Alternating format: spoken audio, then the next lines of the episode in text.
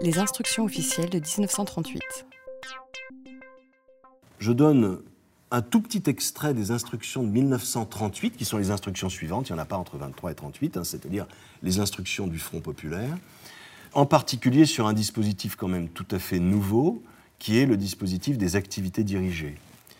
Et c'est surtout dans le dispositif des activités dirigées qu'on réintroduit de l'éducation nouvelle en 1938 euh, euh, pendant le Front populaire.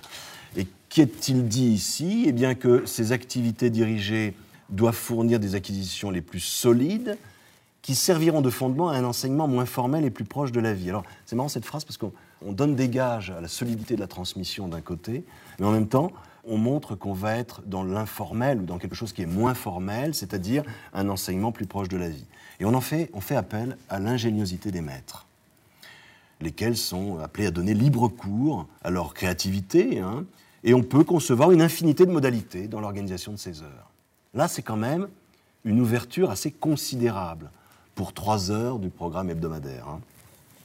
Et on, fait toutes sortes de recommandations sur l'utilisation des ressources locales, du milieu local, sur la visite des champs, des, fermes, mais aussi des usines, il est dit en 1938, c'est le Front populaire, hein, la visite des usines. C'est-à-dire que la culture technique est aussi au cœur euh, de l'école primaire.